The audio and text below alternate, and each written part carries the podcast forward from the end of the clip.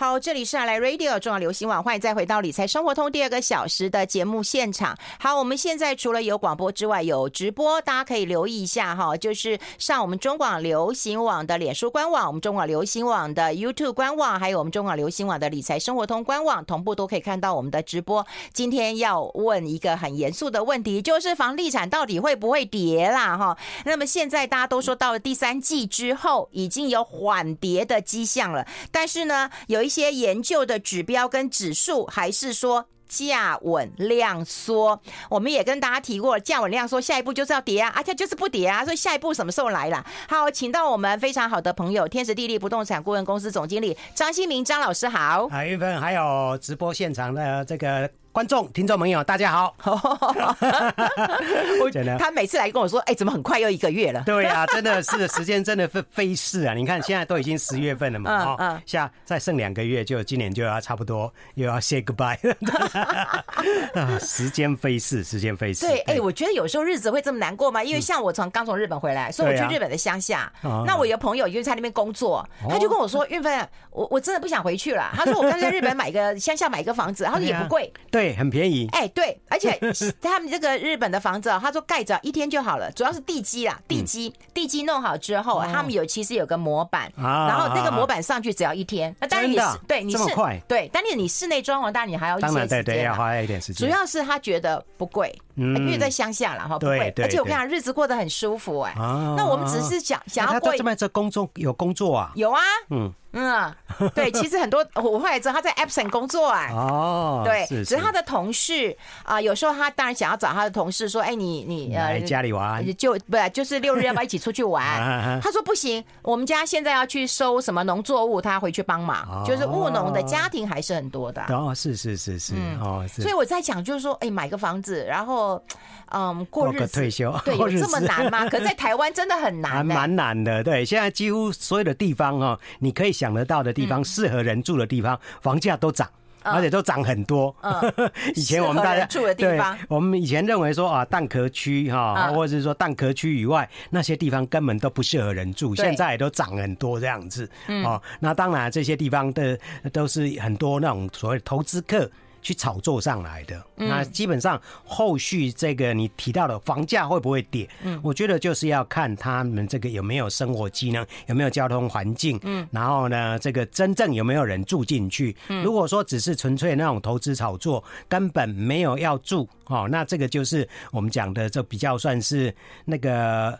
啊，叫是虚的哈，不是那种真正刚性的需求。那这个部分造成，就是说，它未来整个市场上反转之后，他们可能也会寻求卖出，那造成这个地方根本真的没有住人。那这个就是我们讲的，才是房价回跌的时候。只是说现在看起来各相关的这个指数，哦，刚才提到，就是说上个月那个内政部公布的房价指数，不管是啊。各都会地区的房价指数，或是房价所得比，还有我们讲的房贷负担率，都是创新高啊，都是创新高。所以大家都觉得说，哎，这个政府不是一直在打炒房吗？啊，这一个打不行，那一个又再来啊，那内政部打不行，中央银行再来，那啊，中央银行不行哦，这个财政部现在又再来这样子，一个一个轮番的这个所谓的重拳出击，可是感觉上房价都没有被打下来，只有量缩，量缩，打脸政府。对，所以这个那那政府有时候我们我们也觉得说，政府有时候在打炒房的时候，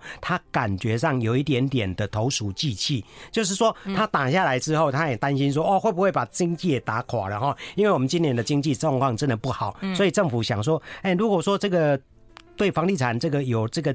经济火车头的这个工业把它打下去，那这个这个经济不是更惨吗？那大家更没有工作哦。那最近看到那种所谓无薪假，竟然就已经有一万多个人这样子，所以这个部分啊，政府确实是个投鼠忌器，所以有时候他在整个决策上面就没办法一以贯之哦。啊打了这个之后，就说啊，可能还要再收回一点手。所以我们讲说，哎，竟然八月份又推出了一个新的青年安心成家方案，嗯、让整个市场上的买气又有一点点的回升这样子。所以看到就是说，那很奇怪，又要打房，然后你又可以给青年安心，不过青年是需要补助啦，对，是需要补助。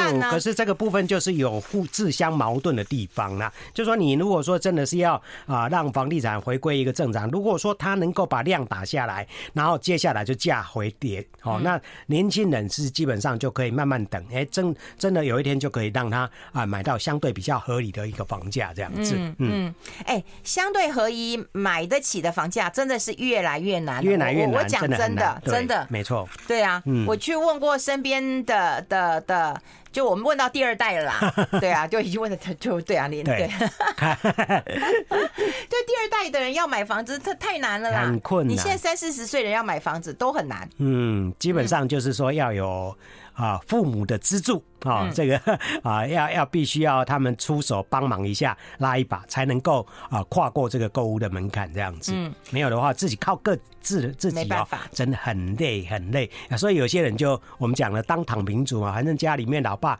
老妈还有房子哈，就等 哪一天继承这样子。哎、这个也是一个无奈。对，就只能等继承。对，就等等继承。可是我们现在看一个问题啊，也就是很多人都在等那个房价的下跌。如果第三季现在我们看到的是那个国。国泰房产指数嘛，好，我们看的是这个指数。对，这指数有人讲说它就是一个庶民的，对不对？跟政府的比较不一样嘛，就是一个庶民的。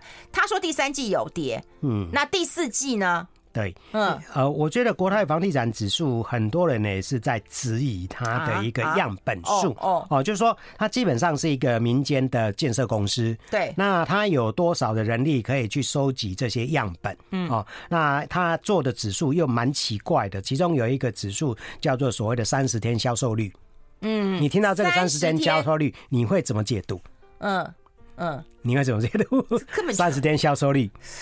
我跟你讲，我一个朋友，他去当那个跑单小姐，他说半年了，一毛钱收入也没有，一间房子也卖卖出去，所以他是半年销售率是零。对啊，是零啊，对啊，他就说每天只是开门，然后打扫房子，然后泡一杯咖啡，在那边等客人。哦，这这真的啊，是真的哦，是是这这个真的是。那你还说三十天销售？他是说三十天销售率，就是他的半年都没有。大家的解读就是说啊，三十天大概卖出去几户这样子哈。那可是这个部分。资料很难取得啊！你谁会跟你讲说，哎，我啊开张三十天，像你，你有这个内线的朋友可以跟你讲。啊，事实上，他是一个民间公司，别人也是他的竞争对手，所以跟他讲是这个事情。哦，所以这个部分我们啊市场是很多的质疑的声音。可是我们不光不姑且不质疑他了，我们来看他发布的数据，就是第三季，嗯，好，这个整个所呈现一个。价稳量缩，而且台北市竟然是跌十个 percent 哦，这个部分真的会让大家觉得说，哎，台北市真的有跌吗？嗯，哦，这个也是让大家觉得说不，好像跟实他们的这个数字跟市场上的一个实际的状况，好像也是有一点点实物上的一个落差这样子。如果说台北市跌十个 percent，那这个幅度算是蛮大的哦，很多人可能就会拍拍手了这样子。对，嗯嗯，对啊，哎，你看的好细哦，对我都没看到三十天销售。因为我一直在关注这些市场上发布的这个指数，因为我是国内最早做房价指数的嘛，哈。哎呦，原来是这样啊！赶紧欧了去了呀。啊，因为在我之前在那个前一个公司做的这个房价指数，现在已经是美国 Global Property Guide 的这个网站，他们是在做全球的房价的一个变动，它唯一采用台湾的一个指数这样子。对，就是说你如果要看台湾房价的变动，那你也了不起。Global Property Guide 它是引用那一家公司的，你了不起。没没有没有没有，这个我们已经离开这个公司很久了。可是至少有建树嘛，对不对？对对对对，就是帮他建立了一个这样的一个非常好的基础。那所以后来这个国国泰建设公司他也想说，哎，那我们来做另外一套不同的。那因为我们前那个公司是做的是中古屋。那这个国泰做的是这个比较是预售屋跟新屋，所以它这个是一个另外一个是比较啊、呃，我们讲的领先指标，比较是领先指标，对对。好，我们要先啊、呃、休息一下，听一首好听的歌。I like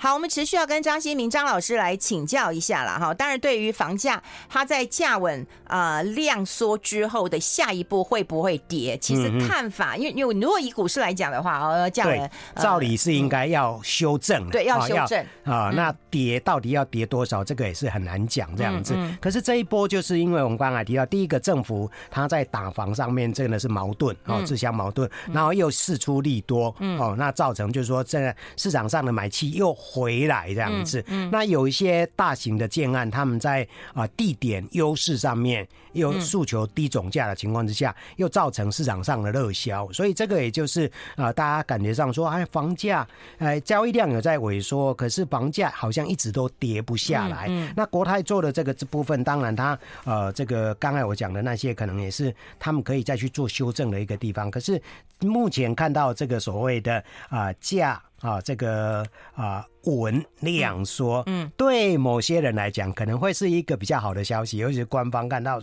你看，您看我们大方 啊，这个真的真的真的有有有用哦。这个您看民间的业者做的指数都已经是价稳量缩这样子，对，所以对他对某种某些族群来讲是一个好消息的。可是我觉得那价稳这个就是我们讲的，有时候是在做。文字游戏，你知道吗？我也觉得啊，对啊。第四季啊，第四季会会修正吗？会跌吗？价文，我觉得就是说它还没有真的跌很多。对啊，我觉得不会。在在在这，所以我就呃，那最主要说呃，第四季现在已经是第四季的了哈。哎，对，现在已经现在是第四季了，只剩下两个月而已。那我们一直在讲说，啊，第四季应该会进入到一个我们讲的选举模式啊，应该会进入到选举模式。可是今年到目前来看，好像选举模式一直都没有真正发动这样子，一直都。还是很冷清、很冷淡这样子。没有，那个绯闻很热啊。啊，那个倒是真的是茶余饭后的。可是我觉得很热啊。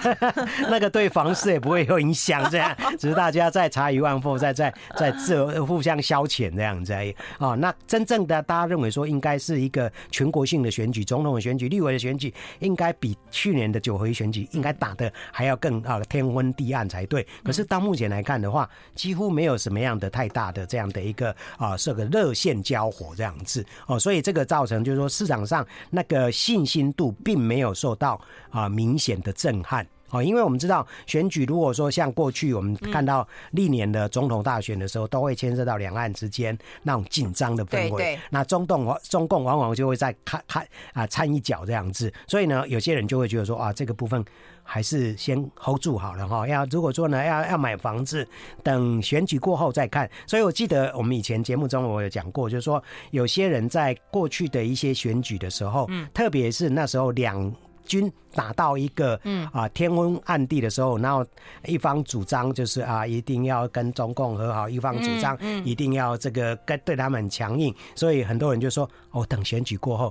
尘埃落定，我再来做决定。如果是说，哎、欸，这个是两岸关系要啊、呃、和缓的，那我就哎、欸、回来买。啊，如果说要造成这个兵戎相见的，那算了啊啊，可能啊，也许搞不好会有更多做做出这个啊处置资产的这个决定这样子。所以这个是在过去几次的这个总统选举的时候有这样的一个情形。那今年这样的一个氛围好像感觉不到，感觉不到这样子。对，就让子弹飞了以后稍微冷静一下吧。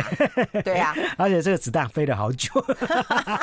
哎哎，那我想问啊，就是说刚性的需求跟那种我刚刚讲过，当然现在政府当然是反对投资客嘛，可是你只要撑过五年嘛，你只要撑过五年嘛，对对，这这种这种投资跟刚性的需求这种比重大概有多少？你自己认为？在那个平均地点条例实施之前，大概是七十五比二十五。就是那种投资型的，大概二十五个 percent。那现在因为平均地权条例已经没办法再换约，对，就是说啊，那种纯粹需要用预售屋来换约，然后赚价差的这个部分已经不可行，所以他们就会像运分讲的，采取就是说比较是中线的布局哦，那不是中长线，是中线的布局，就是说他买了之后，就等到他完工交屋，对对。那所以呢，他这边的这个前期的这种自备款要准备比较多，嗯，那他。交完屋之后，他还要去因应这个房地合一税，嗯，因为房地合一税前两年四十五趴，嗯，哦，那到第五年之后才会降到二十五趴、二十趴这样子。所以呢，有些人可能就会，哎，先租个三年，或是租个五年这样子。租个三年的话，就再卖的话三十三十五趴，到五年的话，也许就要到二十趴这样子。所以这个就是变成，就是说他必须要有比较多的资金来做一个这个啊。呃布局，然后呢，到等到那个交屋之后，他再去做出租啊。前提也必须要这个地段它非常好，它很容易出租啊。租金可能也报酬率也要不能太差哦。那比定存高，他们大概就会出售。那这个部分的比重呢，大概剩下大概成可能只有十到十五个 percent。嗯，哎，对，那。这个部分还比例还算不低哦，比我想象中的还要高。对、嗯、对，你就觉得说出生率下降了，嗯、然后啊、呃，房子还是一直卖的很好。对，你家你家对面一下就卖光了。对，一下就卖光。对啊，所以这真的是刚性的需求吗？还是投资的需求？真的让人家难懂哎。如果说他真的是那个、嗯、像我讲的，我那个住家附近那个案子，他是应该是刚性的需求，嗯、因为我刚好有一天就是在那边看，哎，有一个年轻人出来，我就抓住他问他说，哎，你是不是买的？他说没有。哎，那个小平数的已经卖掉了。哦、对啊，他说啊，那你你真的想买吗？说我已经注意这个案子很久了，可是呢，竟然他还呃哦，他只是 miss 掉可能一两天，结果呢，那个比较小平数低总价，大概是一千万出头就已经卖掉了。那、啊、他骑一个摩托车重机哦，那我说你这是要自住吗？他说是的，因为他也他自己一个人就是想买个小平数的房子住。哦，那他骑重机应该蛮有钱的啦，嗯，还可以啦。他说大概一千多万，他他大概负担得起这样子。哦，哎，一千多万，你扣掉头期款，嗯，然后贷款，哦，那也很惊人呢。嗯，对，那个贷款帮他算一下，我们先休息一下，接一下广告，待会来谈谈台积电的效应，好不好？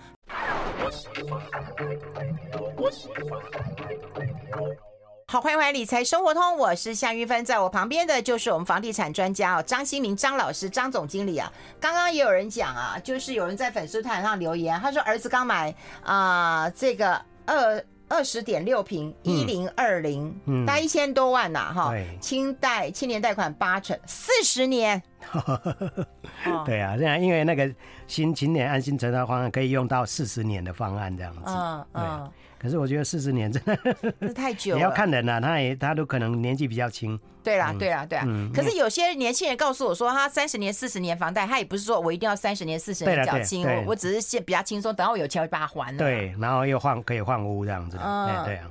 好，那那我们来看看台那个台积电护国神山，好不好？对对，就是最近的新闻其实蛮多的。对，台积电真的是，你看说要到台中，已经有神秘买盘扫进台中千平土地了。所以你看嘛，这就有你看才有消息出来。哎，可是我们是看男子，然后看龙龙潭，龙潭对龙潭不说不去，对不对？不去了，对。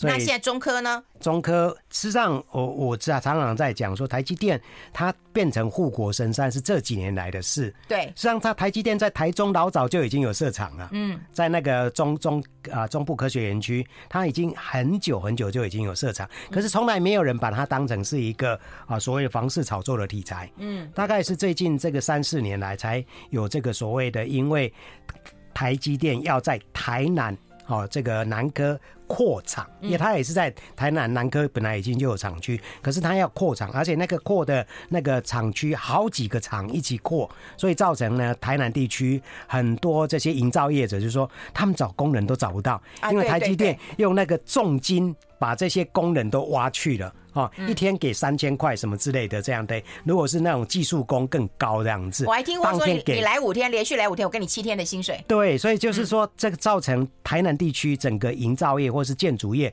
缺工非常严重，所以因为这样的一个状况，造成就是说大家觉得说，哎哎，这个是不是台积电在这边的一个扩厂，它会引进啊，不只是造成这种缺工的效应，它会引进更多的高技术的这种所谓的科技新贵进来。那一定会让这个地方的一个居住的需求带动，因为我大概也是大概十年前去看南科的时候，那时候台积电它已经设厂，可是没有扩厂，那那个地方真的就是荒凉一片，嗯，到处都是那个草长得比人高这样子，嗯。啊，只有南科那个啊他们的那个管理园区在那边，感觉上还还蛮像样的，可是周边几乎都是荒凉一片。那现在因为台积电的效应，所以造成连北部的。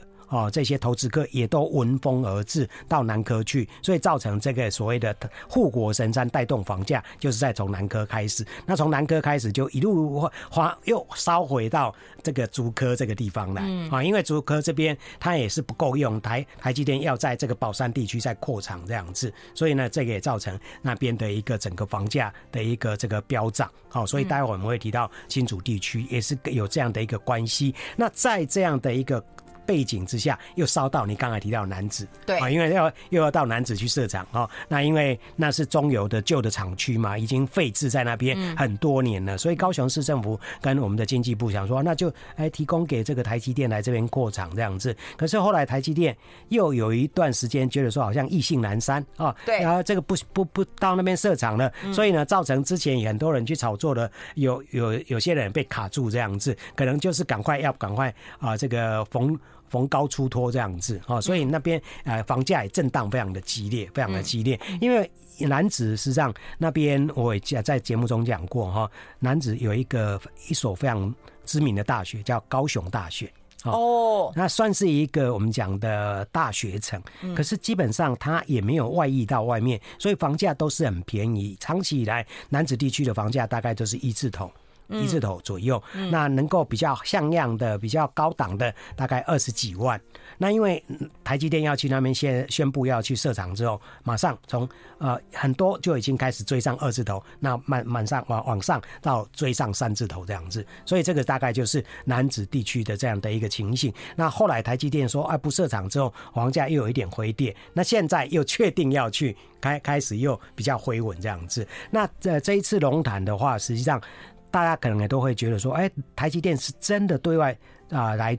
开记者会说：“哎，他们不去龙潭了，因为这个造成很多当地，他最主要是因为要征地抗议嘛，哈，对，抗抗议有很多的民众的土地要被区段征收嘛，那他们觉得说，我们世代居住在这边，而且大概很多地方很多都是比较算是我们客家族群的这些民众，他们比较安土重迁这样子。啊，就是说我们要等于要被扫地出门，虽然说有这些相关的补偿，可是大家还是不愿意哦，所以组成了自救会，不断的去抗争抗议。”那也拿台北开开了格的格兰大道去做很多次的抗争这样子，那后来他们的这个方面也造成了，不管是地方政府或是中央政府都觉得说，好像在硬碰硬，大家都不大。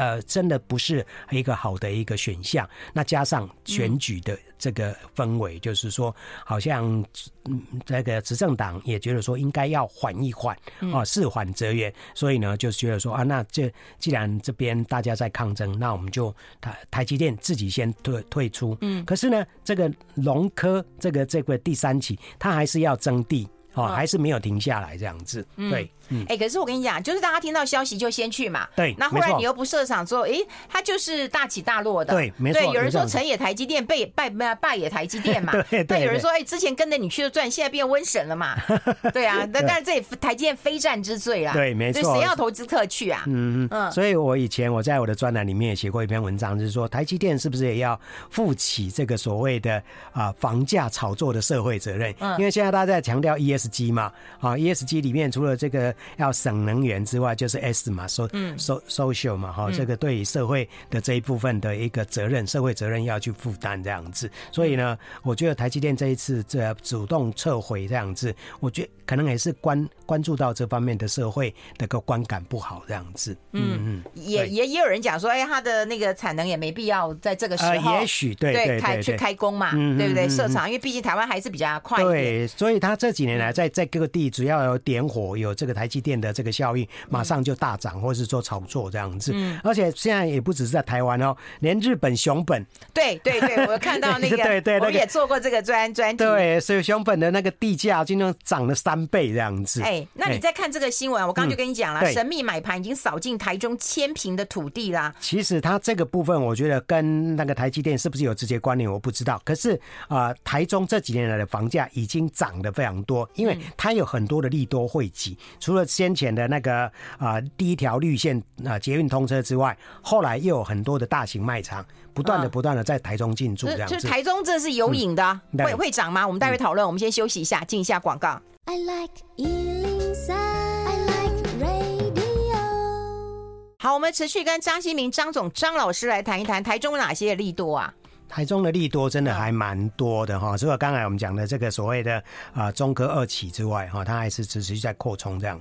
那另外一个就是它的那个外环道哦，它整个把台中市抠起来哈，这个等于是哎这个一个快速道路把台中这样抠起来，整它的一个交通便利性就大大的一个提升。嗯，你要到台中市的任何地方都非常非常便捷。那另外一个就是现在还卡在中央的那个蓝色捷运了，我觉得这一条捷运还是很快就会通过。啊，可能啊，这个选举完之后就会通过，因为现在台中只有一条捷运是绿色，它是从等于是从南到北，它必须要有一条从东到西的，跟它等于是变成十字交接这样子，它才会有这个所谓的啊运量的一个扩大化，而且有个转乘的这个效应，而且它是从啊台中火车站会到这个所谓的啊这个海线啊到清水这个地方，哦，那所以它。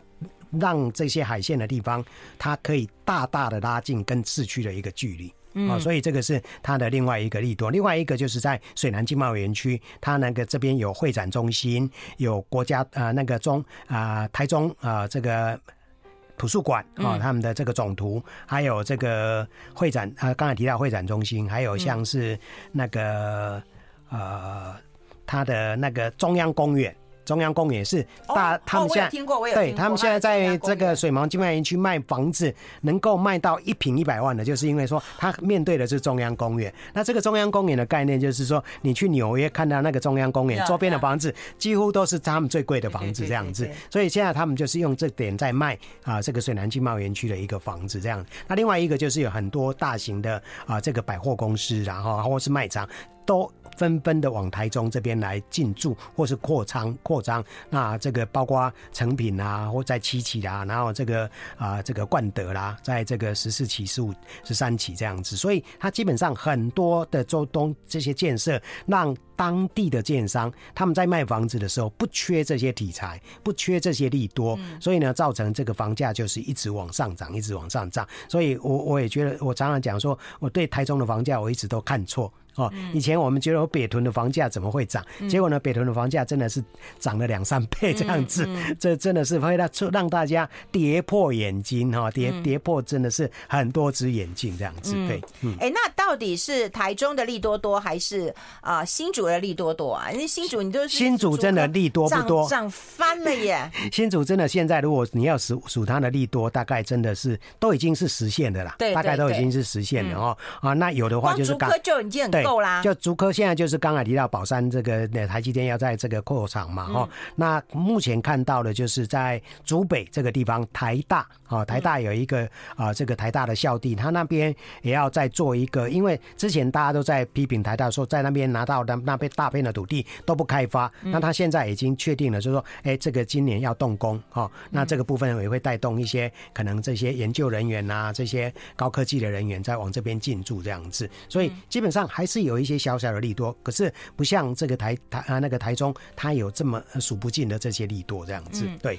哎，我们看到那个呃新竹的房价，过去五年飙升百分之九十九，就五年一倍嘛。对，几乎是一倍这样子。对，这样那这个也是出乎大家的一个意料之外。是如果刚才提到过去啊竹科，它已经四十年了，我们知道竹科是是是设置四十年，可是从来没有任何的呃在。过去三十几年，大概没有人把它跟竹科来来说啊，它是一个啊卖房子的一个这个利多，台积电也不会变成是一个所谓的护火神山。好，那现在呢，它因为整个啊环境的改大改变，加上我们刚实际上是地缘政治造成了台积电它的一个所谓的晶片外交这样的一个啊地缘政治的受惠者这样子。啊，所以照大家就觉得说，哎、欸，台积电只要到哪里设厂，它大概就是一个哦啊最票房的保证这样子。对，对因为新竹有人讲说，它交通也是很很很很很塞呀、啊，塞到不行，就、嗯、要上班。那你说吃饭啊什么的也。对，你要你要还还还还可以啦，就是还一定水平这样子，可是也没有真的说说啊、呃，让大家有特别惊艳的地方。对，然后你也没有什么看到其他重大建设嘛？嗯、可是它这五年涨一倍耶。嗯，对，嗯，所以这涨幅也是有一段有一段时间，那个新竹县的这个地政机关，嗯，都觉得说啊，这个房价好像。有成交，可是呢，是不是要把它放到实价登录上面？他们也是在那边犹豫不决，这样子。为什么？是怕假的吗？对，怕就是说啊，这样的会不会误导市场，或是说让大家有更大的一个错误的期待？就是说，哎，像你讲的说，哎，这个几年就已经涨到九成，那未来会不会涨得更高，涨得更凶？嗯，对。哎，可是照你朋友田大全的说法是说，他们的那个收入高啊，嗯哼，对不对？收入高，当然就可以买得起高房价。那你一个月四万五万的，你怎么买的？人家一个月就十几二十万啊！对，这个是薪资，我觉得是个关键。这个是一个很实际上面的一个计算。可是我刚才提到啊，在租科，嗯，设立四十年，他们不是说从呃一开始就是从清贫这样慢慢升上来，他们的那个价、那个薪资所得也比我们一般人都高啊。对啊。可是以前他们不会把这个房地产当成投资的工具。嗯。以前他们就说哈，房子自己住就好，因为有时候租科啊，他们这些科高科技人员，他们常常调来调去的。嗯，不是说啊一下子就 settle 下来，就是在这个地方啊，就是只可以一辈子坐在这边工作，再再到养老这样子。哎，有时候他职位升高了，他可能会被调啊。比如说台积电这么多厂，他可能会被调到南科啊。南科一段时间之后，哎，可能哎我们那个男子厂已经设了，你调再调到男子厂去当厂长，嗯啊，所以他基本上会被调调来调去的。所以他们有时候就会觉得说，那我既然这个职务上常常会被调动，我就不要把自己绑死在一个地方。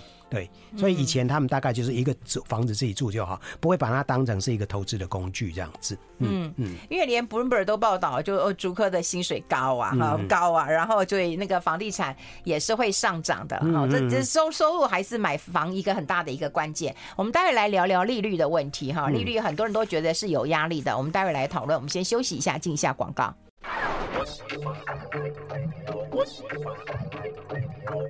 好，我们现场的是我们的房地产专家哦，张新明啊。呃，有人问你说，哎，房价如果要跌是很难，但要大涨容易吗？现在这个这个环境也不不会大涨，嗯，就是说它已经来到了一个相对历史的一个高点了啦。嗯，大部分的地方都已经来到历史高点。那台北市过去大家觉得说啊，这个啊。本来是天龙果哦，房价就已经非常高，很多豪宅都已经来到两百九十万。哎，以前说突破三位数字就已经已经哇哇叫了。对对对，那现在台北市的蛋黄区反而涨不动，可是蛋白区。